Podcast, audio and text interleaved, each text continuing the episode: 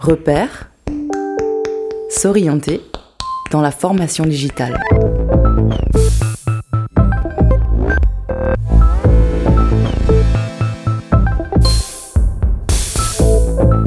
Repère.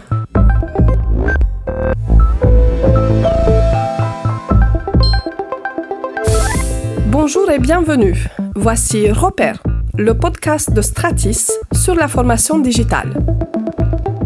Je suis Christina Nicolae, formatrice consultante chez Stratis, entreprise experte de la transformation digitale de la formation depuis 20 ans. Aujourd'hui, nous parlons des lieux, des espaces de formation. Depuis le développement du digital, la formation est sortie de ses lieux habituels, c'est-à-dire la salle de formation, le centre de ressources de l'organisme.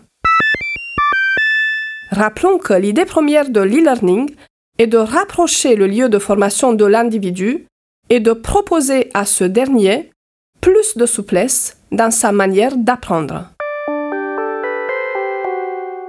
Les premières expériences de formation digitale se déroulaient bien souvent au sein de l'entreprise, dans une salle dédiée où les ordinateurs étaient préparés, paramétrés et où l'on s'assurait surtout que la connexion Internet était de bonne qualité.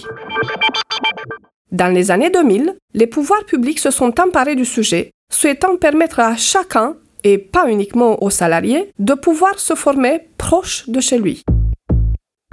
À cette époque, les ordinateurs étaient peu présents dans les foyers et beaucoup de zones géographiques étaient encore mal couvertes par Internet. Or, les besoins d'utiliser le web s'est développé très vite.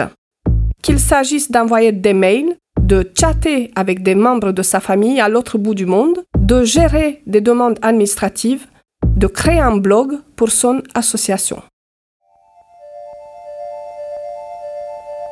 L'idée a donc germé de créer des lieux publics, accessibles à tous, généralement portés par des collectivités locales, où l'usager puisse accéder à un ordinateur, une bonne connexion Internet, et où un animateur ou une animatrice puisse aider chacun à faire ses démarches en ligne. C'étaient les espaces publics numériques, les cyberbases. Parallèlement, les offres de digital learning se développant, l'État et les régions ont imaginé que ces lieux pouvaient s'ouvrir aussi à des usages professionnels comme celui de la formation et accueillir des salariés, des demandeurs d'emploi, des personnes en reconversion, bref, toute personne en situation d'apprendre pour y suivre la partie de sa formation qui était en ligne. Christophe Jourdain, qui a développé les points d'accès à la téléformation en Normandie entre 2007 et 2011, témoigne de ces actions. La Normandie, comme d'autres régions, a souhaité très vite trouver des solutions pour les demandeurs d'emploi ayant besoin de se former, sans les obliger à se déplacer chaque jour dans un centre de formation. Comme la région Normandie était bien dotée en espace public numérique, il y en avait à peu près tous les 15 km, l'État, à travers la DRETS, a financé certains d'entre eux pour acquérir le label Point d'accès à la téléformation. Ce label certifiait les bonnes conditions d'accueil des apprenants, c'est-à-dire l'accès à un ordinateur tout au long de la formation, la mise en place de conditions particulières, être dans une pièce à part, avoir un casque audio, un double écran, ouverture à des heures étendues, faire signer et envoyer les fiches de présence. Et bien sûr l'accompagnement par l'animateur et l'animatrice du PAT, point d'accès à la téléformation, pour bien utiliser la plateforme de téléformation et tous les espaces logiciels autour, classe virtuelle, espace d'échange, dépôt de fichiers, etc., etc. Les animateurs ont fait un énorme travail d'acculturation numérique pour toutes les personnes qu'ils recevaient en téléformation. Les pattes ont fonctionné pendant 3 ou 4 ans parce qu'à cette époque, les usagers n'avaient pas d'ordinateur personnel, ils ne disposaient pas forcément d'une bonne connexion Internet chez eux et ils n'étaient pas aguerris aux technologies numériques. Une fois ces problèmes résolus, ce qui s'est fait au fil du temps, les apprenants se sont mis à se former chez eux, parfois de leur poste de travail au bureau, et le télétravail se développant, ils ont appris à mêler formation, travail et parfois vie personnelle. Bonne transition pour dire quelques mots des tiers-lieux qui prennent le pas sur les espaces numériques et qui sont devenus en quelques années à la fois des espaces de travail, mais aussi de créativité et de détente. Ils sont surtout conviviaux et confortables.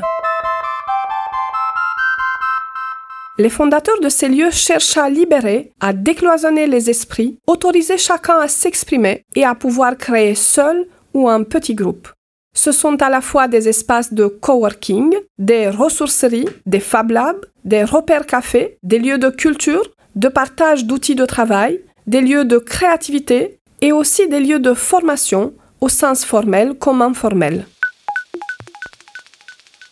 Ces lieux sont en effet particulièrement propices à l'apprentissage parce qu'ils offrent à la fois une bonne connexion Internet et permettent de rythmer une journée ou une demi-journée de formation avec des moments d'échange, de distraction, on y fait du billard ou du baby-foot ou quelques kilomètres à vélo d'appartement, de partager un repas, un sandwich sur place. En conclusion, on pourrait dire que la formation multimodale, qui cherche toujours à être au plus près des besoins de chacun, s'invite toujours dans des nouveaux lieux, les nouveaux espaces. Et c'est vraiment une bonne chose. Pour un organisme de formation, c'est aussi comprendre comment fonctionne la créativité, l'agilité, compétences essentielles aujourd'hui dans toute entreprise. Merci de votre écoute. Pour continuer à cogiter sur les interférences entre la formation et les tiers-lieux, nous vous invitons à suivre l'appel à projet DEFINOV lancé par le ministère du Travail, du Plein Emploi et de l'Insertion sur ce sujet. À bientôt!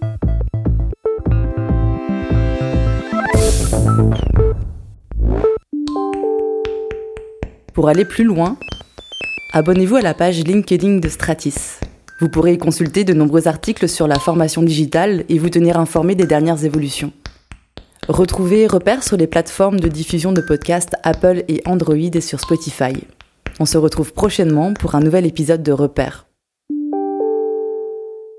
Stratis, numérique pour l'éducation.